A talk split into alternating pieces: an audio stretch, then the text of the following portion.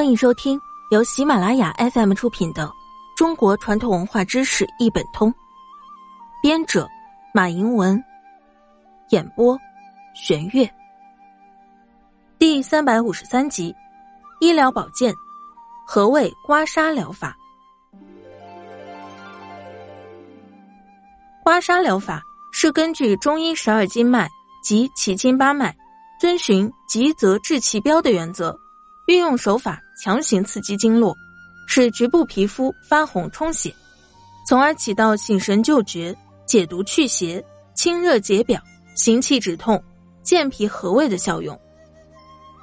刮痧疗法历史悠久，源远流长，其确切的发明年代及发明人难以考证。